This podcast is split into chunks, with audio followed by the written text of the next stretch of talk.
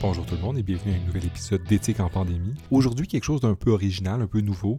On va explorer un penseur que je ne connais pas du tout, Spinoza, qui est très connu, très discuté dans les euh, revues et les magazines philosophiques récemment, et de plus en plus d'auteurs s'y inspirent ou s'y intéressent. Il y a plein de publications récentes, on peut penser à Frédéric Lordon notamment, mais aussi Frédéric Lenoir qui parle du miracle Spinoza. Euh, il y a toute une littérature qui, se développe sur cet auteur-là. Et euh, c'est un auteur qui s'est intéressé à l'éthique. Il y a un livre qui s'appelle L'éthique, s'est intéressé à la politique aussi.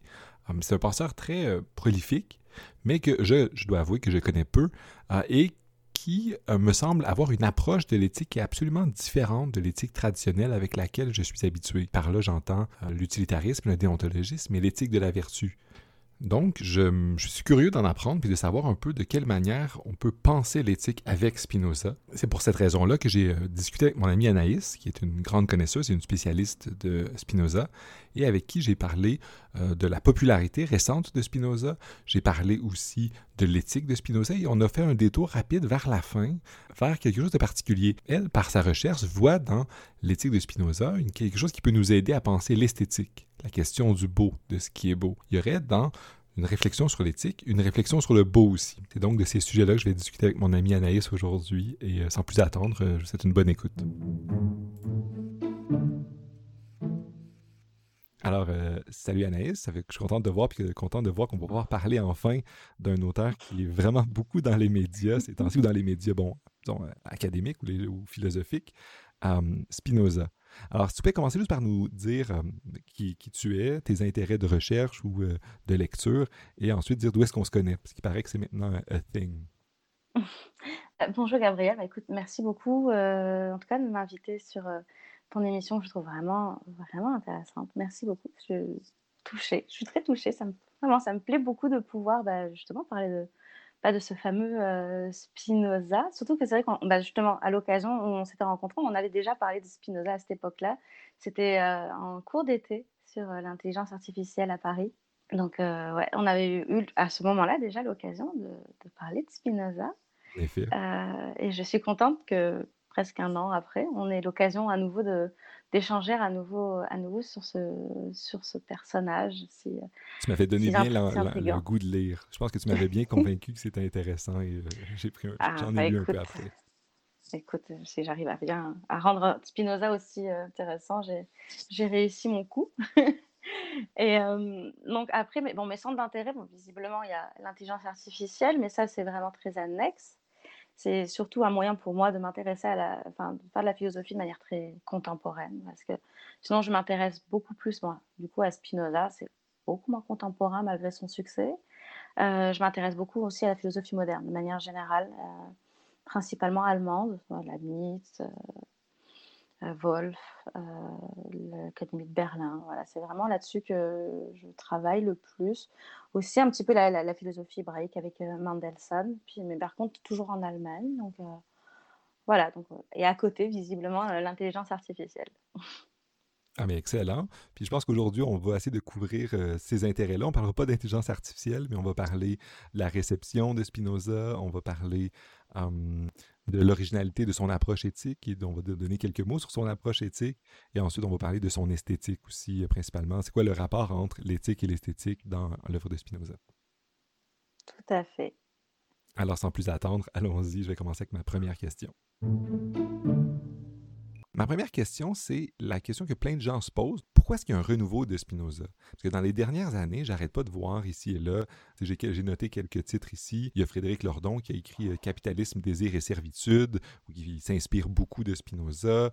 Il y a Frédéric Lenoir qui a très récemment, en 2018, je pense, ou 2019, écrit Le Miracle Spinoza, un genre de livre de développement personnel fortement inspiré par Spinoza. Et euh, il y en a plein d'autres, euh, Yalom, Le problème Spinoza.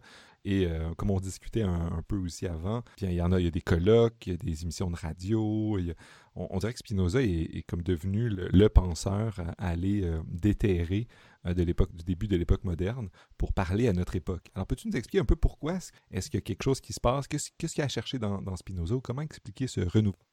Écoute, c'est vrai que, bah, comme toi, j'ai été vraiment, euh, vraiment frappée par le succès de Spinoza, des fois presque à, questionner bah, son propre intérêt sur, lui. Donc, c'est pour ça, moi, c'est vraiment cette manière-là que j'ai abordé bah, cette histoire du succès. Je me suis autant posé cette question que toi. Effectivement, c'est un peu pas dérangeant, mais voilà, ça a interrogé mon, mon rapport à Spinoza.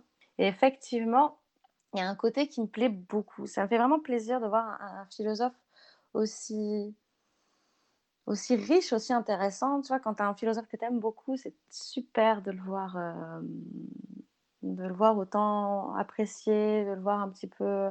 Genre, tu te dis, je fais pas un truc si obscur que ça, donc c'est quand même plaisant. Et, il me semble qu'en fait, ce qu'il y, a chez Spinoza qui marche, il y a deux aspects, il me semble.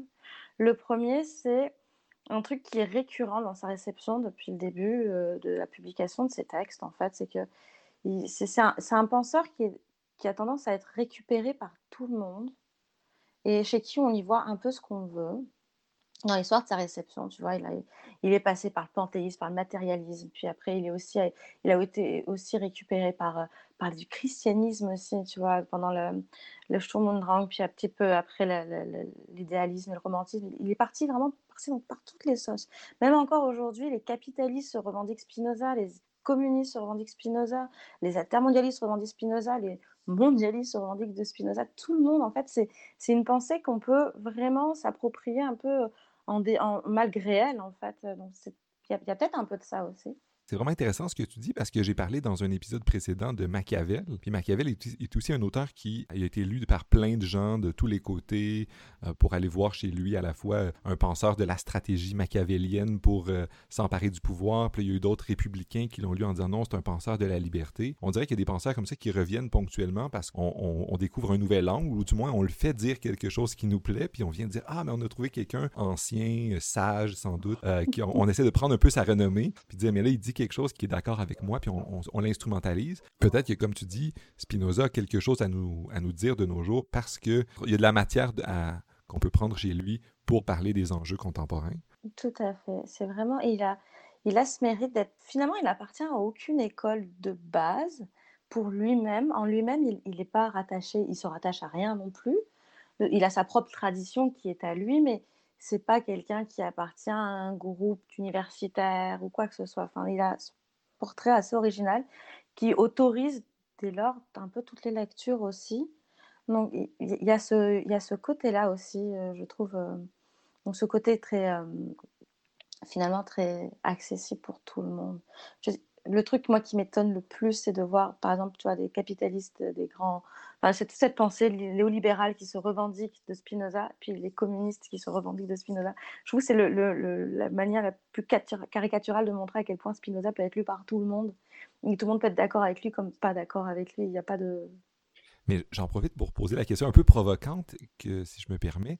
Je serais curieux de savoir, c'est quoi. Est-ce qu'on peut. Est-ce qu'il y a un moyen de se trouver notre chemin dans toutes ces lectures qui vont chercher autant des capitalistes que des socialistes ou des communistes. Comment est-ce qu'on s'y retrouve? Est-ce, qu'il y a moyen de dire c'est vrai c'est ça qu'il dit?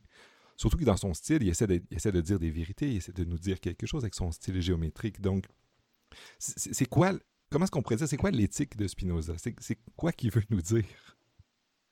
Euh, alors, euh, déjà, euh, sur la lecture, le côté un peu aride, c'est sûr que ça favorise pas ne serait-ce qu'une lecture un peu plus assidue ou sérieuse du texte, effectivement.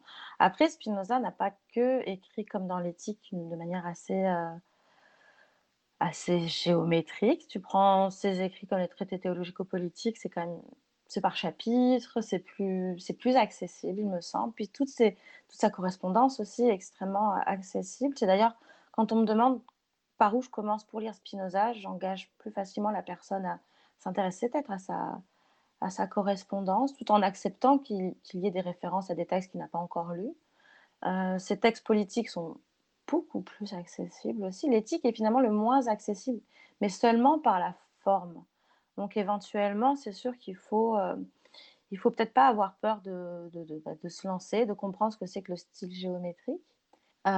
Voilà, par exemple, tu vois, l'art géométrique, il faut comprendre que c'était un petit peu le truc aussi à, la mode à l'époque. Il faut se dire que c'est un, style, on, s'y fait après, quelques pages, je pense. C'est définition, axiome, proposition, démonstration, corollaire, scolie, remarque, postulat. C'est juste une manière très, très, très stricte, en fait.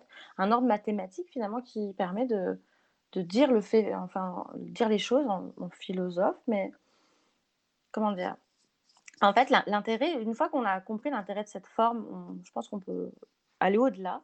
Et pour moi, en tout cas, il me semble l'intérêt de cette forme, en fait, c'est que ça, ça permet d'énoncer des, vérités, ça, sur la norme même de la façon dont on énonce la vérité, ou de la façon dont on considérait à l'époque que la vérité devait être formulée, en tout cas. Donc, par euh, tout un raisonnement mathématique, on, était, on est quasiment assuré de la, la manière dont on présente ces vérités euh, et des vérités supérieures, tu vois. Et c'est, il me semble, en tout cas, c'est une manière de s'assurer de la rigueur de ce qu'on va dire, en fait. Donc, une fois qu'on on, se dit, bon, ben là, il fait les définitions, donc OK. Après, il va s'appuyer sur ces définitions pour, pour, euh, pour, faire ses axiomes. Puis, à partir de ces définitions et ces axiomes, il va nous faire des propositions qui va nous, qui va nous expliquer dans des démonstrations. Il va ensuite un petit peu euh, exposer un peu plus loin sa pensée dans des corollaires. Puis, dans des scolies, il va être un peu plus subversif. Une fois qu'on comprend toute cette structure, je pense qu'on peut vraiment le lire plus simplement. Faut pas avoir peur de, de l'aspect euh, pas littéraire de la chose. C'est pas très très grave. Je trouve que ça rend plus clair sa pensée en fait. Tu donnes bien envie de le lire, puis tu, t'éloignes bien les préjugés qu'on peut avoir, ou du moins que j'ai développé au, début du bac. Mais j'aimerais continuer par te relancer. Donc, c'est quoi, c'est quoi son éthique? C'est quoi qu'il essaie de nous dire sur le plan de l'éthique? Parce que c'est un de ses livres les plus connus, euh, c'est celui de l'éthique. Euh, il a écrit, comme tu l'as dit, sur la politique ou sur d'autres choses, parce qu'il y a plein de penseurs, euh, politiques et éthiques, c'est lié. mais qu'est-ce qui peut nous, c'est quoi qu'il nous dit sur ça? Parce qu'en général, quand on étudie l'éthique, on voit les grandes familles. On voit l'utilitarisme, le déontologisme, l'éthique ou la théorie de la vertu, ou l'éthique de la vertu. J'aimerais ça savoir, en général, on, entend moins Spinoza. Est-ce de quelle manière il est original? est-ce qu'il est si différent ou est-ce qu'il y a des ressemblances avec ces courants-là? Euh, de quelle manière est-ce qu'on peut euh, placer euh, ou définir, c'est quoi l'essentiel de l'éthique selon Spinoza?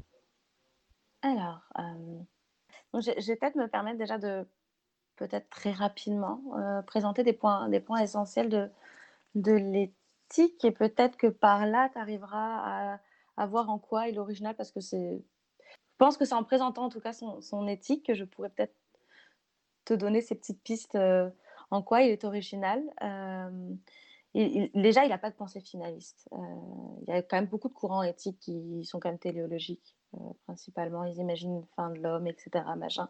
ne serait-ce qu'une finalité dans l'action, etc. Lui, il n'est vraiment pas comme ça. Euh, c'est une question qui ne traitera vraiment jamais. Le progrès de l'homme, la finalité de l'homme, tout ça, il, il, en traitera, il n'en parlera vraiment, euh, vraiment jamais. Donc ça, déjà, c'est déjà un premier point. Le grand point qui est quand même assez, euh, assez original chez lui aussi, c'est la question du, Dieu qui est associé à la substance, la substance unique. Ça, ça lui a valu pas mal d'ennuis, d'ailleurs, dans ses réceptions jusqu'à pas si longtemps, parce qu'au final, même encore aujourd'hui, il, est très peu compris sur ces points-là. On parle d'immanence chez Spinoza pour, euh, pour ça, parce qu'en en fait, l'homme est un mode fini de Dieu. Donc, on a tout, tout est issu de la substance, dont nous aussi, on n'est pas des créatures véritablement. Donc, c'est là aussi où, en tout cas, à son époque, il était original, c'est que il, il s'est détaché de la pensée d'un Dieu transcendant, et s'est détaché. Euh, de la question de l'homme comme euh, pauvre petite créature euh, qui a péché. On n'est vraiment plus du tout dans, ce terrain-là avec lui. Il est, il est vraiment sur un... Je sais pas, ça, ça donne vraiment en fait l'impression qu'il est dans son petit... il a créé à lui-même une, une autre manière vraiment de considérer les choses à l'époque. Euh, Spinoza, donc, euh, donc voilà pour, euh, pour cette originalité. Je ne vais pas non plus trop m'étendre sur la question de la, substance unique parce que ça, ça, mérite des livres entiers, des livres entiers, des bibliothèques entières. Après, Spinoza est connu aussi quand même pour cette théorie des trois genres de connaissances. Et chez lui, c'est vraiment le dernier genre qui est le plus, le plus me semble encore un peu original. Parce que le premier genre de connaissance, c'est l'opinion, l'imagination, la connaissance en fait par la connaissance dite inadéquate, qu'on connaît par l'imagination, par l'opinion c'est une connaissance avec des notions confuses, désordonnées. Euh, il la dénigre pas plus que ça, il dit juste que c'est le premier genre de connaissance. Il n'y a, pas, a pas un ordre de valeur, c'est juste des ordres, de, des, genres de connaissances différents. Ensuite, il y a le deuxième, celui de la connaissance rationnelle, celui qu'on partage un peu plus. tous. Et le dernier, c'est euh, le troisième genre de connaissance, le fameux qu'on doit atteindre pour la béatitude. Mais il n'y a rien de très mystique là-dedans. Hein. C'est vraiment une connaissance euh, intuitive, véritablement. Euh, la fameuse, le fameux amour intellectuel de Dieu, en fait, chez, chez Spinoza, qui est en fait une manière de... En fait, il faut comprendre vraiment cette connaissance-là comme étant la vraie connaissance, la connaissance vraie, qui passe notamment par une connaissance non superstitieuse de Dieu vrai. Et c'est en, acquérant cette connaissance vraie que l'on peut être véritablement libre. C'est vraiment intéressant cette question-là, mais est-ce qu'il est qu'il y a un lien entre ces, cette conception-là de, de, cette connaissance-là qui peut rendre libre, puis ça n'ajoute pas quelque chose de moral ou de bien? On dit, ben, c'est une bonne chose, on doit chercher la béatitude, on doit chercher la liberté, donc on devrait viser ce genre de, de conception de la connaissance? Il euh, n'y a, pas, a pas de notion de bien et de mal dans l'absolu chez Spinoza. Ce qui est mmh. bon, ce qui est bien ou mal, c'est en fonction de ce qui est bon ou bien, pour, bon ou mauvais pour moi. Il n'y a pas de... de, de, Et c'est un, un, des points très actuels, en fait, encore même encore aujourd'hui de Spinoza. C'est là où il est extrêmement moderne, peut-être inactuel à son époque et actuel pour nous maintenant. Il n'y a pas de bien et de mal chez Spinoza. Il n'y a pas de c'est encore un point qui avait eu pas mal de problèmes aussi. Il n'y a pas de, il a pas de valeur absolue gravée dans le marbre. Ce qui est bon, c'est ce qui augmente ma puissance. Et ce qui est mauvais, c'est ce qui nuit à ma puissance. En fait, c'est juste par rapport à, nous. Il n'y a pas de bien et de mal dans l'absolu. Et c'est euh, donc, en fait, c'est juste en fait le, le, si on atteint le troisième, le, le, troisième genre de connaissance, si on est capable en fait d'une connaissance vraiment intuitive. Donc, c'est celle qui est la plus adéquate. C'est pas mystique, c'est vraiment une connaissance très adéquate où on a vraiment des connaissances claires et de tout euh, ce qu'on a à connaître. Euh, c'est dans ce, à ce stade-là véritablement qu'on est véritablement euh, libre. Parce que pour Spinoza, la liberté, c'est pas le libre arbitre. Ça aussi, ça lui a eu des problèmes. Pour Spinoza, en fait, on, devient véritablement libre quand on, reconnaît que tout est nécessairement fondé dans la substance et que on, suit de notre plein gré, en fait, cette espèce de monde déterminé par la substance. Et cette connaissance n'est possible que dans le troisième genre de connaissance. C'est là où, il y a tous ces petits points aussi qui font que Spinoza est assez à part. Et il n'est pas dans un déterminisme strict, c'est juste qu'on est, on est dans un monde déterminé par la substance. Donc on, est véritablement libre lorsqu'on on, suit notre plein gré. Pour moi, la meilleure manière de le comprendre, c'est j'imagine un cours d'eau. Je ne suis pas persuadée que cette métaphore soit vraiment la plus juste, mais j'essaie d'imaginer en fait la notion de liberté chez Spinoza euh, comme un cours d'eau. Et en fait, tu choisis, soit tu, te dis que ma liberté, c'est mon libre arbitre, donc euh, ma volonté, je fais ce que je veux, etc., de manière un peu cliché, mais donc tu peux aussi décider de remonter le cours d'eau à contre-courant. en fait, c'est un peu inutile et même plutôt vain. Ou alors, tu peux choisir de suivre le courant de l'eau. Et c'est là que tu pourras pleinement profiter, pleinement profiter en fait de ta vraie liberté, qui est celle de suivre de ton plein gré le courant de l'eau et, avoir tout ce que ça a à t'offrir parce que tu fais partie de ce courant-là, tu es dans ce courant-là. Et tout ce que tu as en fait à, à reconnaître, c'est que tu es nécessairement dans ce courant. Tu en profites véritablement à partir du moment où tu as cette connaissance-là. La question qui, me viendrait avec ça, ça serait, euh, pour rebondir sur ma, question originale, c'est à savoir, peut-être que ce que tu nous dis euh, nous aide à comprendre pourquoi est-ce que euh, l'éthique de Spinoza est difficilement comparable aux éthiques normatives traditionnelles, l'utilitarisme, le déontologisme, la théorie de la vertu, parce que c'est une éthique qui se veut moins dire ce qui est bien, et d'essayer d'encourager, si je comprends bien, l'individu à trouver une manière d'être qui va le faire, disons, résonner avec la réalité ou avec l'être ou le monde. Ou... Euh. C'est à peu près que ça. C'est effectivement, c'est à peu près, à peu près dans ce sens-là. En fait, l'éthique de Spinoza, si on le lit en, attend, en espérant avoir euh, euh, bah, comme dans d'autres ouvrages d'éthique ou même moralistes ou quoi, des, espèces de règles ou de normes, effectivement, on sera très déçu. Il a pas... On, trouve plus ce genre de choses dans ces traités politiques, mais c'est jamais normatif. L'éthique de Spinoza, elle, ne me semble pas normative en tout cas. Elle est plus une manière de comprendre les choses. En fait, c'est comme si on te on te soulevait un voile et que tu dois voir les choses un peu différemment. Quand on parle de la vie heureuse chez Spinoza, du bonheur chez Spinoza, il va pas nous donner les clés du bonheur. Ça, ne va pas arriver. C'est pour ça que les ouvrages développement personnel qui essaient de nous s'appuyer sur Spinoza euh, ont tendance à peut-être aller plus loin que ce que lui voudrait, euh, faire, effectivement. Spinoza est bien évidemment un philosophe de la joie et du plaisir, mais en, ceci qui prône une certaine forme d'hédonisme qui est quand même très modéré, mais qui ne rejette pas le corps, tu par exemple. Euh, qui était quand même plutôt original à son époque où le corps était quand même l'objet du péché euh, en permanence. Chez lui, non, le corps, il n'est pas, il est pas, il est pas à critiquer, il n'est pas rejeté, il fait pleinement partie en fait de tout son projet éthique. Euh, en ceci, je trouve qu'il se rapproche beaucoup plus des anciens.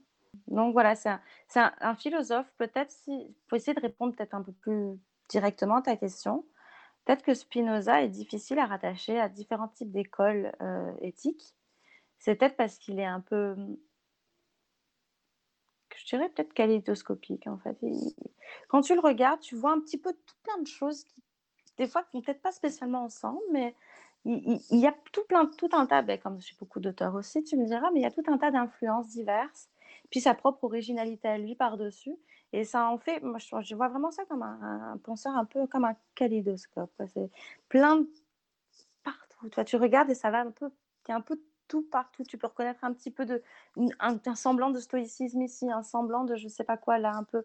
Et puis en fait, ça, ça, ça en fait un penseur qui est un peu inclassable dès lors. Il me semble que c'est dès lors un penseur un peu inclassable. J'avais lu aussi un article qui semblait dire qu'aussi son, son statut un peu particulier à cette époque-là de philosophe juif euh, aussi. Puis Maran faisait aussi qu'il avait des influences qui étaient un peu moins répandues chez les grands penseurs qui ont créé eux-mêmes leurs grandes écoles. C'est évident que son, son profil à lui est très particulier de penseur juif aussi. Il n'y a quand même pas la même, tout à fait la même approche qu'un, penseur chrétien sur la question de la, morale. Puis il était aussi très nourri du, du, baroque espagnol. Donc ça a dû aussi influencer euh, ça a nécessairement influencé sa pensée un petit peu différemment. Et ça, c'est pour ça, c'est toutes ces petites influences. Il y a des liens avec des anciens, mais pas ceux qu'on croit, puis pas là où on croirait tout le temps. Et puis des liens avec euh, euh, des, d'autres penseurs de, la Renaissance. Puis c'était quand même un, grand érudit. Euh, donc c'est, ça, c'est toutes ces petites choses mis bout à bout qui font qu'un c'est peut-être un personnage assez original. Peut-être pour ça. C'est vraiment super intéressant, mais j'aimerais continuer un peu sur les livres de l'éthique de Spinoza, puis essayer de noter quelque chose de particulier, parce que depuis tantôt, tu nous présentes l'éthique de Spinoza comme vraiment, particulière ou personnelle, ou kaléidoscopique, comme tu nous dis, hum, euh, de Spinoza. Puis il y a vraiment quelque chose d'intéressant, c'est parce que dans un livre d'éthique, toi, tu y vois dans ta recherche quelque chose qui dépasse un peu ce qu'on entend traditionnellement par l'éthique, puis tu, il va parler d'esthétique dans, les passages où il va nous parler des affects, du corps, de l'imagination et des passions, comment est-ce que tu arrives à voir dans un texte qui parle d'éthique d'aspects qui sont esthétiques ou de voir dans cette réflexion-là quelque chose qui peut nous parler euh, du beau? Euh, alors, euh, bah, effectivement, en fait, je m'intéresse, je vois en tout cas une, une porte d'entrée, en tout cas pour l'esthétique, à travers le livre 3 euh, beaucoup euh, ont déjà écrit, en fait, ont déjà eu une approche esthétique sur Spinoza, par comme tu l'as dit, la question du corps ou la question de l'imagination. Moi, je le vois pas mal par la, question des affects. Euh, c'est quand même une question très, très à la mode à l'époque de Spinoza. Il y a le traité des passions qui a été publié auparavant. Puis on a aussi chez les Anglais beaucoup de textes en fait sur la, sensibilité, la sensation, la représentation. Puis on a aussi chez euh, les Français aussi euh, du boss, la question aussi du, sentiment en fait. C'est une sorte de pensée un peu pré-esthétique, tu vois, avec le, je ne sais quoi. Qu'est-ce qui fait qu'un objet me plaît? C'est ce je ne sais quoi, etc. Donc c'est dans tout ce courant de la question en fait des sentiments, de la sensibilité, de la représentation, on a donc pas mal de traités des passions qui sont publiés, le plus connu quand même de suite Descartes. Celui de Spinoza s'inscrit un peu dans la, suite de celui de Descartes, dans le sens où il va reprendre euh, cette, euh, cette construction avec trois affects primitifs, etc. Donc là, l'âge, le désir. Lui, c'est le désir, la joie et la tristesse. Puis à partir de là, il va faire ben, un peu la méthode de Descartes, tu vois, des, euh, des affects composés. Donc, voilà pour le contexte. Euh, donc le livre 3 s'inscrit vraiment là-dedans, dans toute cette pensée sur la sensibilité, la sensation, les passions, etc. Euh, donc c'est pour ça que moi j'ai choisi cette porte-là pour, euh, pour aborder, aborder l'éthique de Spinoza d'un point de vue esthétique, mais parce qu'en fait, ce qui est très intéressant dans ce livre-là, c'est que il n'est pas là pour nous donner une sorte de, de technique pour dompter nos, nos, affects, nos passions. Il nous apporte plutôt une manière de le comprendre. Et dès lors, c'est une approche qui est plus anthropologique que moraliste. Elle n'est même pas du tout moraliste. C'est une approche qui est quand même beaucoup plus anthropologique. Euh, on pourrait même dire presque psychologique, en fait, de, de l'affect. Et c'est ce qui, c'est par là que je trouve, en tout cas, une espèce de porte d'entrée pour, euh, pour euh, justement raccrocher, enfin c'est une espèce de, petits, de petite prise que j'ai pour raccrocher en fait l'éthique et l'esthétique, euh, dans la mesure où l'esthétique à laquelle moi je m'intéresse particulièrement, c'est celle des tout débuts, l'esthétique très quand même rationaliste encore de, de Baumgarten, de Wolff, de Mendelssohn. C'est une esthétique qui reste quand même vraiment sous la sous, sous, sous, l'approche vraiment très rationaliste. Bonne Garten, ça a été le premier à faire de l'esthétique une partie de l'organon. l'organon, il y a la logique, puis lui, il met l'esthétique à côté. Euh, l'esthétique a, a, eu aussi sous Wolff une approche très psychologique. Il a écrit la psychologie empirique, et dedans, Wolff a une approche très, très psychologique, en fait, de la, de la sensation, des sentiments, de l'imagination, tout ce genre de, d'éléments qu'on range vraiment sous, l'esthétique. Donc moi, c'est vraiment cet aspect-là qui m'intéresse. Et dès lors, euh, la façon dont Spinoza, en fait, traite les, affects, euh, les passions dans son livre 3, elle me semble être... Ça, ce sera tout un, l'objet de ma thèse, donc je ne vais pas m'étendre là-dessus. Mais en tout cas, il y y a, toute une manière, en fait, de, d'aborder la question de l'homme, euh, qui est en plus chez Spinoza, il me semble très, très original.